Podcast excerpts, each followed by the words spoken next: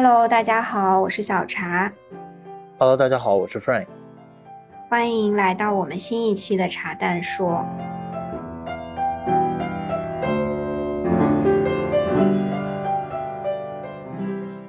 今天这期茶单说呢，我和小茶又是在线上录制的。小茶在希腊玩，然后我在香港，所以我们就在线上给大家录制。那我们今天这一期的这个主题是什么呢？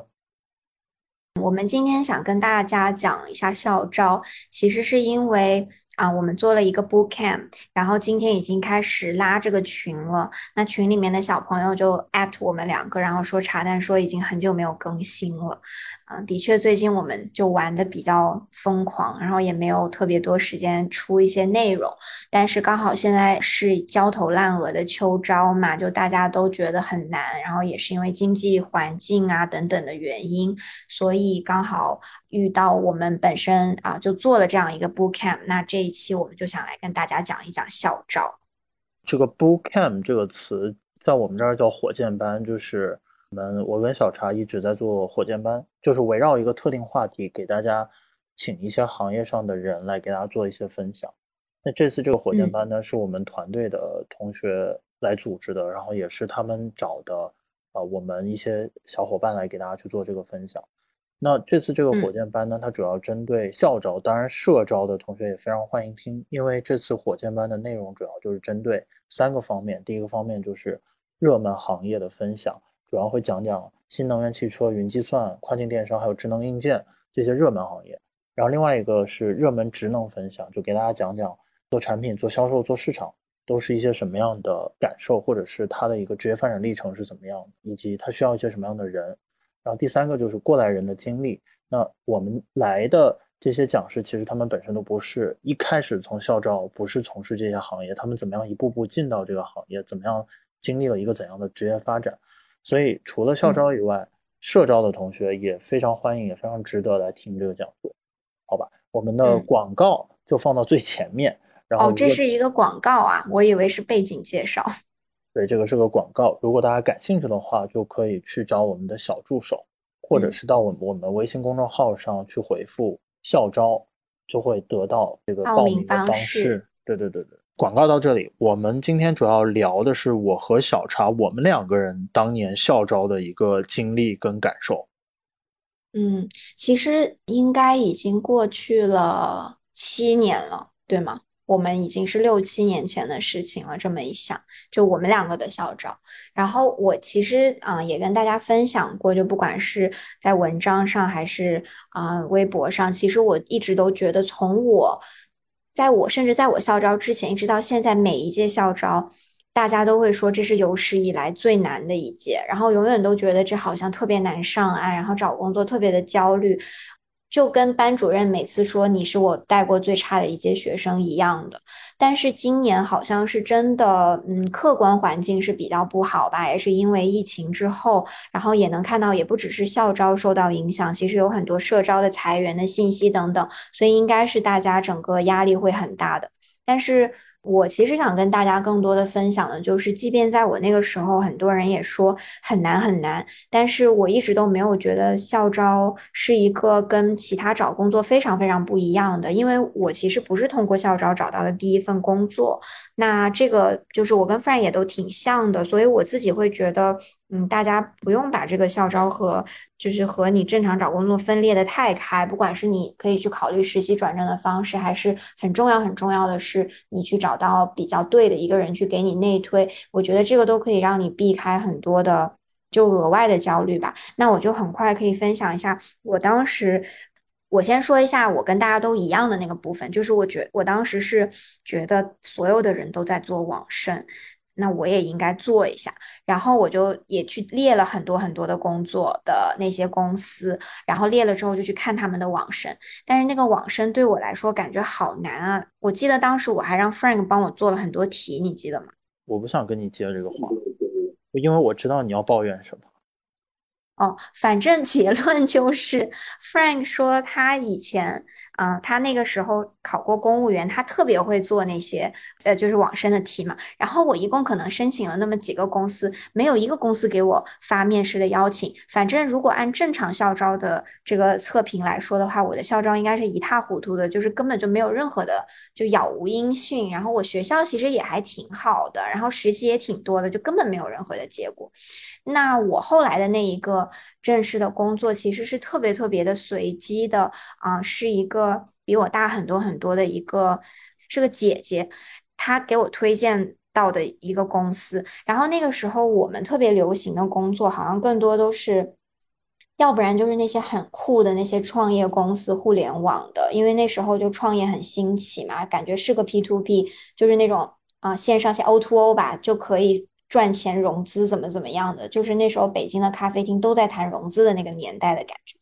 嗯，要不然就去那种公司，然后还有就是那种传统的快销啊，这些相对比较 fancy 啊，或者是一些外企啊，啊，我觉得这种会是大家比较热门的。然后其实我也有看这些机会，但是当时那个嗯那个姐姐她给我推荐的机会是一个 IT 的公司，因为我是学法律的嘛，所以 IT 跟我真的就是一点关系都没有。然后我也不是特别的感兴趣，但是他就跟我讲了一些，比如说，其实这是一个很老牌的外企啊。然后啊，这个行业还是很好。然后他跟你不要看它是一个 IT 公司，但它是 IT 里面的咨询。然后其实嗯，有很多人想去咨询公司，咨询公司里面也有关于 IT 或者数字化转型的那些部门，其实这些都是相通的呀，等等。所以他其实给我科普了一个新的行业吧。那我自己觉得也比较幸运，就是这是我的第一步。然后后面其实我就没有离开过科技行业。那目前来讲，我也从来没有后悔过。就相较于。其他当时我身边一门心思想要去到一些快销，或者是我是读法律的，然后去到律所的。我觉得总的来说，我工作这几年，我我觉得你今天有点紧张啊。你平时跟我，咱们知道你当年找工作那些事儿都不是这么僵硬的事情，你怎么不跟大家讲讲你当时怎么？不是，我可以跟，我现在主要是因为。我在朋友家，然后他们家在烧热水，然后我有点怕这个音质不好。那我放松一点，继续讲。你觉得我应该分享哪一段？哦，朋友让我不要推锅，说他已经把热水停了，让我好好录。你当年找的工作，帮别人顶包那工作，是啊，对，你怎么不说顶包那个环节呢？哦，对，这个我忘记了，我来说一下这个环节，就是那个推荐我的姐姐呢，她，哎，你记不记得她当时为什么不想做这个工作了？我有点忘了。我我来讲吧，你这个故事哦就是小茶当时在一个挺大的一个外企实习，然后那个当时他那个实习老板也想留他，但是他就觉得那个公司很无聊、很无趣，就特别的僵硬。后来呢，有一个比他年纪大一点的一个姐姐，她研究生毕业拿了一个 offer，那个 offer 就是小茶说的这个 IT 咨询公司。后来呢，那个姐姐为了户口，所以就去了那个哦中石油，我想起来了，对。然后这个时候呢，人家这个公司就说：“那你找一个朋友来。”然后因为这个 offer 已经发出来了，我们没办法，就是又撤回来，你得找一个人重新再面试面试。所以那个姐姐就问说：“小茶，你要不要试一试？”但是呢，人家那个 JD 其实是写的比较希望是一个法律专业的，因为他们。走这个咨询会有一些合同上面不对不对不是这样的，从 JD 上看那就是一个很技术的，然后他其实根本不是一个校招的 JD，只是后来我面试进去之后招我的那个人才说，我们当时其实招你就是看到你懂一点法律，然后觉得可能我们做咨询的那些项目的时候，可能要过一些法律的那些流程啊什么的，你会比较上手一点，因为大家都觉得这个还挺烦挺难的。然后，所以他们给了我机会，是这样的。但是从 JD 上其实完全都没有看出来。如果正常，你只是在网上去找校招，可能你连投都不会投。啊，那你再给大家说说你那个后来招你的老板最后怎么评价你的这个法律知识跟能力的？我不想说这个话题。小茶工作工作一段时间之后，他那个老板说：“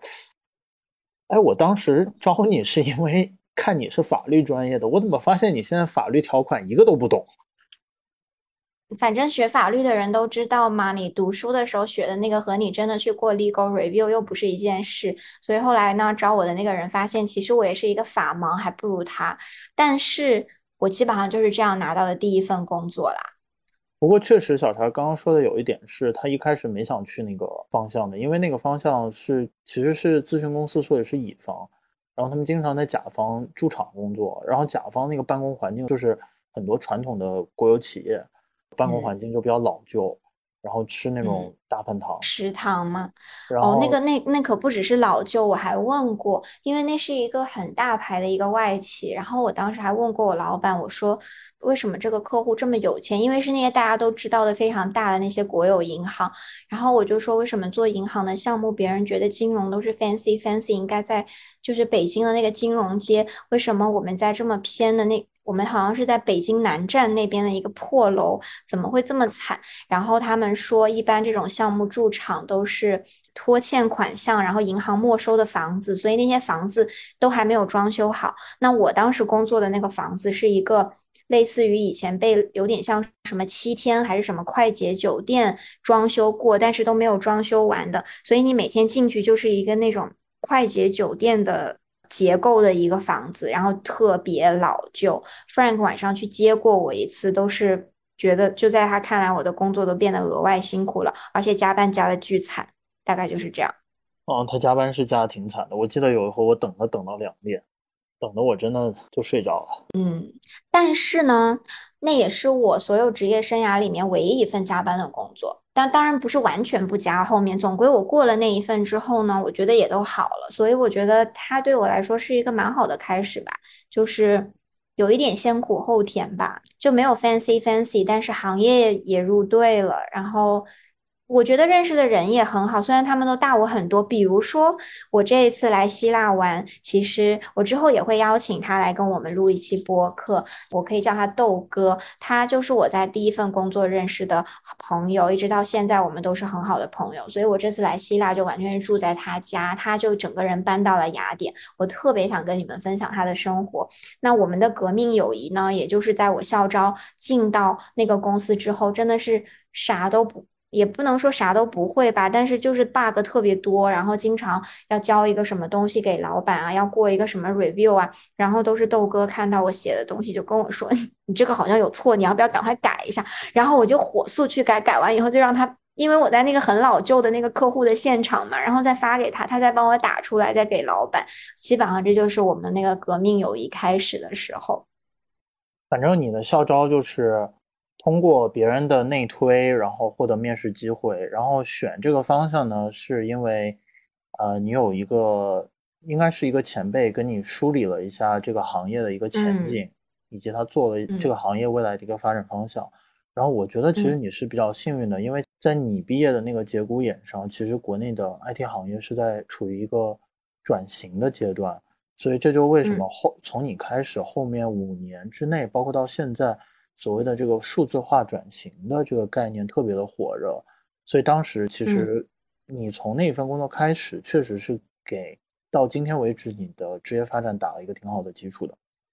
对吧？嗯，但我想跟大家，就是我在回看的时候，我觉得可以分享的是，因为如果你说是运气，那我当然承认是运气，但是如果有什么是运气以外可以借鉴的，我觉得就是。那个时候，我跟 Frank 在找工作的时候，我们两个也刚刚开始做这个小副业嘛。但是其实对于内推啊，或者是真的去了解一个行业啊，包括啊去怎么样通过已经知道这个公司的运行的一些内容的一些人，知道面试大概他们是什么样的，这些全都没有概念。我一直都是一个非常 open minded 的人，我不知道自己想做什么。我是法律学法律的，我不想去律所。然后我在很多人都想去的那种很大的外资的啊外企，就是 fancy fancy 的那种 marketing 的部门实习，我又不想留在那里，我就。也不知道自己想做什么。我当时也去了一个，嗯，非常在被热议，然后也热热度很高的一个创业公司，在国内也很有名。而且我是跟着创始人做的。然后我那时候也不想留下，我就觉得创业公司刚毕业去吧，就感总感觉心里很空，就有点对自己没有信心，感觉一切都不都不没有办法保证。其实我也不知道自己想做什么，但是就是因为我觉得，反正我也不知道自己想做什么，所以我是特别愿意去了解我不知道的行业，并且我喜欢跟比我年长的人玩，就是他知道的比我多，然后他会跟干嘛？你笑什么？所以我跟你结婚也是非常一个意外，好吗？我一般是不跟同龄人玩的。我想起来，小常说他做 IT 的，他其实连电脑都差点不会开，然后他说他是做 IT 的，我就想起来这件事情，笑死我。哎呀，你不要伤害。然后，所以我就自己觉得是，如果啊，只有少数的人，其实在刚毕业的时候是很清楚想做什么的。那有很多的人其实是，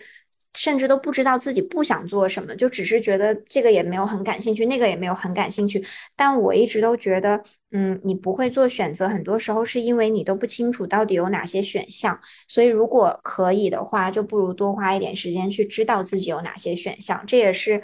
就包括 Wilson 啊，然后还有 Frank 他们，就大家一起弄这个 Boot Camp，我们其实讨论了一些，就是想给大家讲一些不是特别在就是大家都看到的一些行业，但我们也希望可以撞到一些就是未来发展会更好的一些行业吧。我觉得嗯有一个这样的用意在。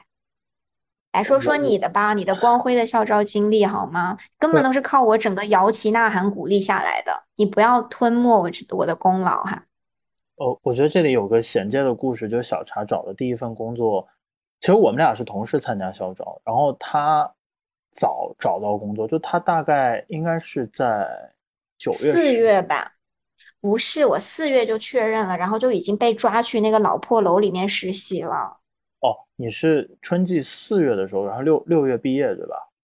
对，然后我很早就已经被抓去开始实习了。对对对，我还可以跟大家说一个。我插一个很短的故事来让你们觉得非常的放松，就是我当时大四还面临着挂科补考，所以我先实习，然后等到要正式办入职的时候，你要拿你的两个证，一个是毕业证，一个是学位证，然后那个学位证就是你不能挂科。我当时因为头一年跟 friend 开始谈恋爱，他就非常的耽误我学习。我当时就挂了科，而且连着挂了两年，所以到大四最后还有一场补考，就是你再过再挂了的话，就没有那个学位证了。我当时就觉得。这要是没有学位证不能入职就完蛋了，我就一直都很担心，所以我的校招最后的时间是我前面都在实习，然后后面又开始努力在那里复习，特别怕自己再挂了，然后到六七月份都补完了，大家去毕业典礼的时候我也没去，因为我去了我也没有那个学位证书颁发。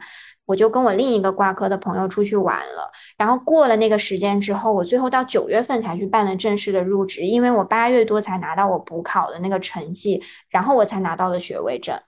这个叫一个学渣的奋斗史。对，也是非常的努力。我当时真的怕自己万一搞个五十九分就完蛋了，我还去找了教授。我感觉他应该也挺不挺不喜欢我的吧，反正最后我特别记得特别清楚，我那个挂的科大概就考了六十二分，我也不知道是不是实际没有过，他给我过了哈。但是反正我最后就是拿到了学位证，然后也成功入职了，就是这样。OK，那个我给大家这里面有个衔接点，就是小茶先找着工作，然后他当时按照我们当时毕业的那个情况下，我记得小茶的税前月薪应该是九千。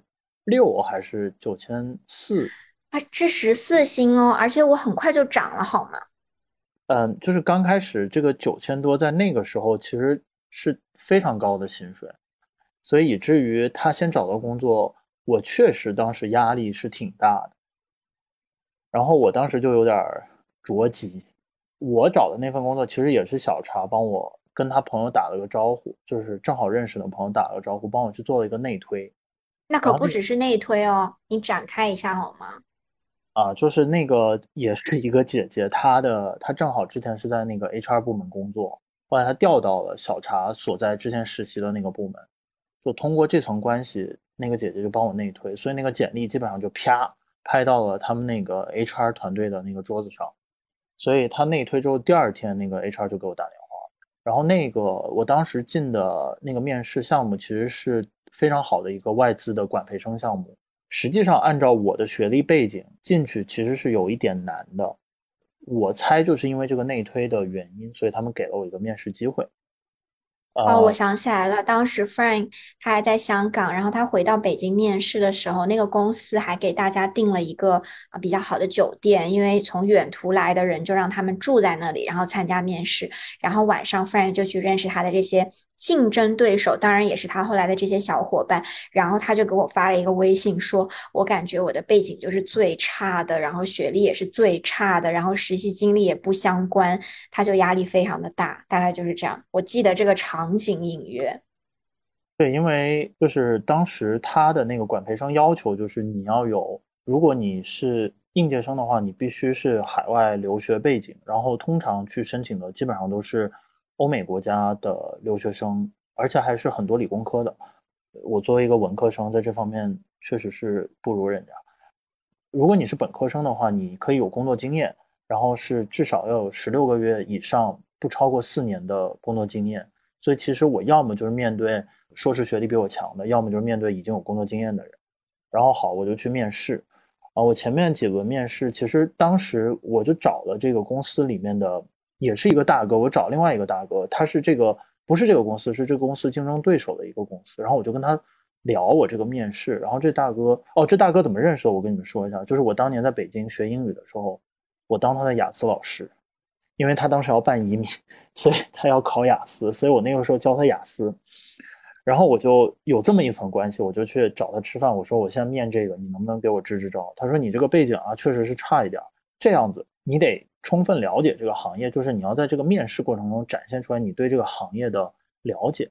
虽然你不能了解特别深层的东西，但起码你要有一定的认知，表现出来你对这个行业花了心思去准备。然后另外一个，你针对你面试的这个部门，你做一个 PPT，对他们的业务做一个分析。然后你这个 PPT 在合适的时候展示出来，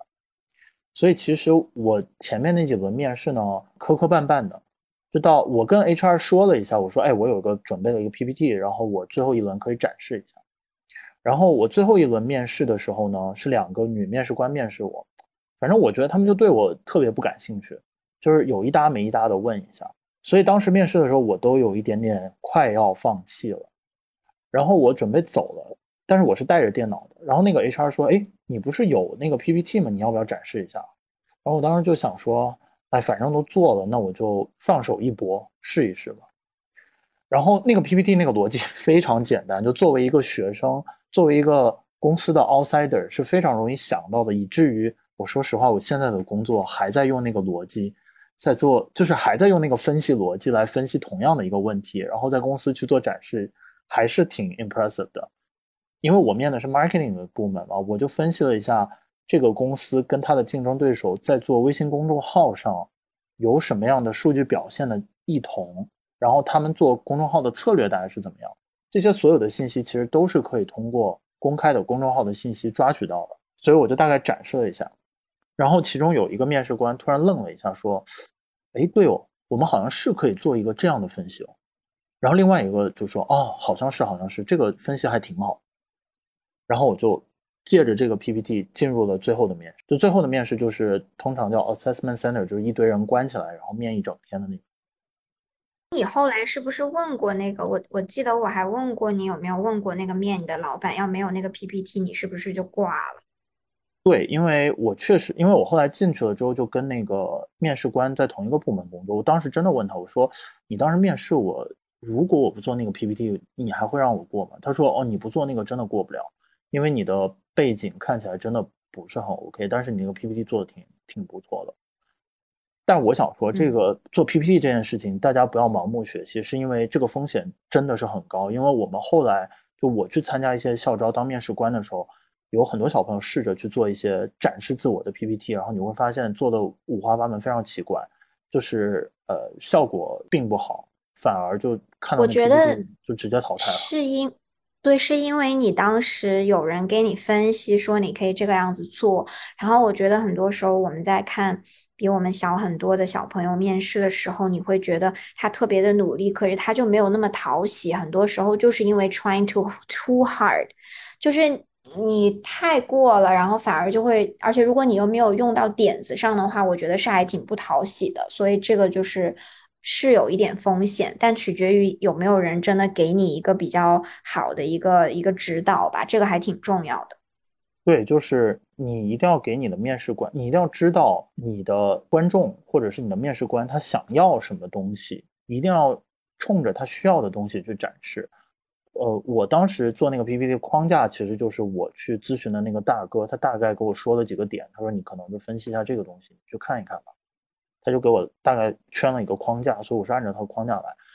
但其实我最后一轮那个叫 Assessment Center，就我刚刚说一群人关到一起，我在面这个的时候，呃，小茶写的我们的那些文案，就是我们的微信公众号上面有提到这件事情，就是我在面最后一轮的时候，其实也是受到了别人的指点跟帮助。然后给了我一个特别重要的信息，就是那个帮我去做内推的那个姐姐，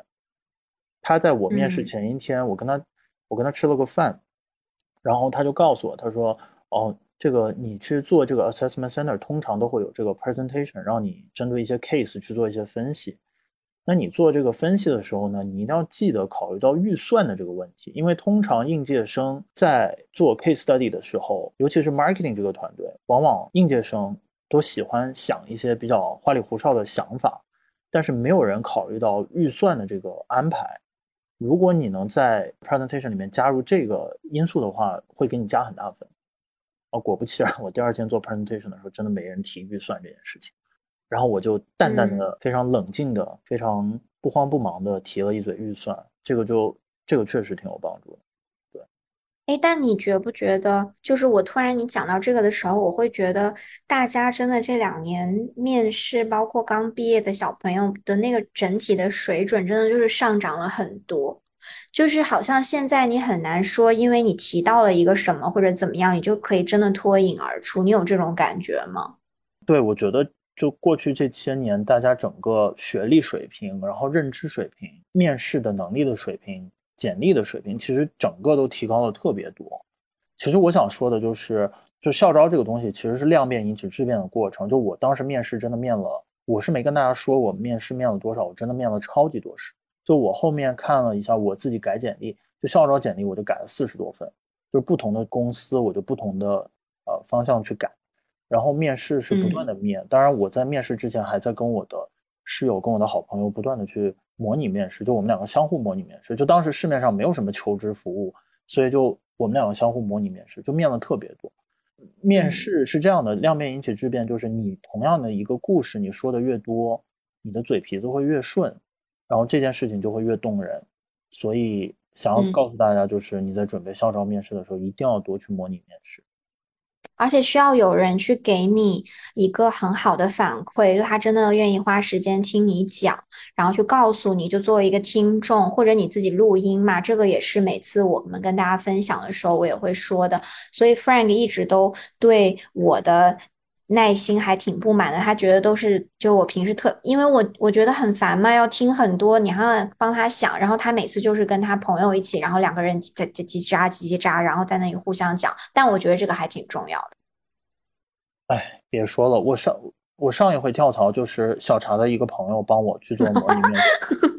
哇，我真的超佩服，我真的超感激那个女生，因为她超级耐心，就每一次她会很认真的听，而且给我一个反馈，她说你这个故事我没听懂。你这个故事讲的挺好的，然后当然我也就是回馈他们，所以他面试的时候我也在帮他模拟面试。就是我跟小茶说，你帮我磨一下，小茶超没耐心，他说你这个不行，反正就听不懂，这不行，然后他就特别没有耐心。你不能这样，我有没有我有没有帮你想故事线？故事是不是最重要的？啊，是是是，你试试帮我想了一下故事线，也是不错的，也是有贡献的。嗯。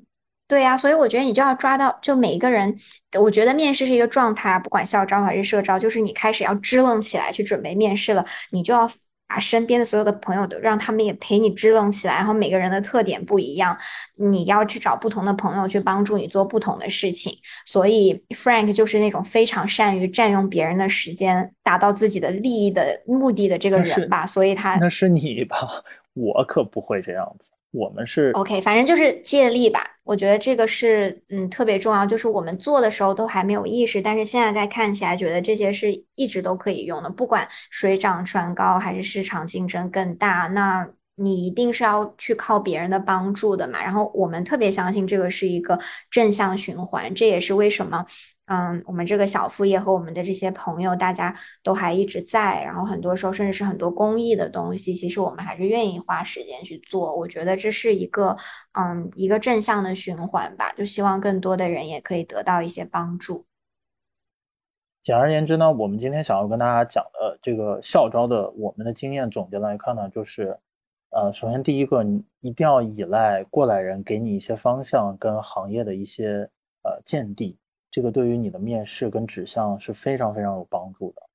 第二点呢，就是你的面试要多打磨，要多训练。因为这个是量变引起质变的过程，不要认为自己投几个简历没有回复，面几场试拿不到 offer 就觉得自己不行了，就一定要有足够的耐心跟毅力，对吧？这个就是我们想跟大家说两点。你还有什么想说的吗？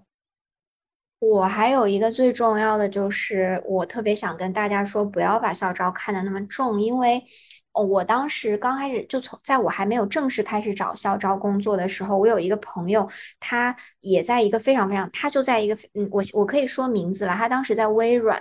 然后呢，他当时就他当时是跟我是就我还在实习的时候，我还没有开始找工作，那时候可能就是。毕业的头一年的那个实习，他在微软，当时微软给的啊实习的工资其实很高的，一天是四百人民币，我相信对现在来说也是不低的。然后呢，那些所有的拿了这个正式实习的工作的这些呃非技术的这些人，我知道的有很多，然后他们是走那种。大三或者是研究生毕业前一年可以给 return offer 的这种 program，然后进去以后大家都非常非常努力的想要 FIFO 那个 return offer 就可以成为一个正职。然后微软当然是一个一毕业就去非常好的工作啊，不管是你做 marketing 还是 sales 还是 HR，它都是一个很大很大的一个公司。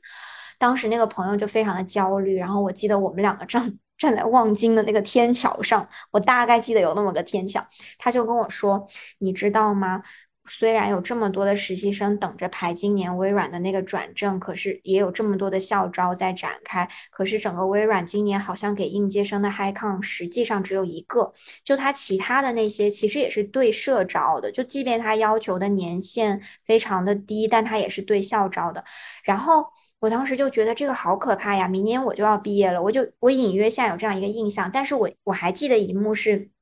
过了一段时间，好像是春节之后，我们两个都又回北京了。然后我那个实习还在继续做，然后他就跟我说，他说，但是他去问了 HR，其实那些非常啊要求非常低的社招的职位，他也是可以考虑的。其实那是我第一次知道。并不是校招生就只能走那些针对校招生的职位，所以那些初级一些的职位，如果他的要求的年限并不高，你一样可以去申请。然后从那以后，我那个朋友就变得开朗了很多。他还跟我说，他说他还去做了一个 research，因为他是学那种理科生，他在网上爬了个虫。他说，你知道校招的职位的那个量大概跟呃社招的比。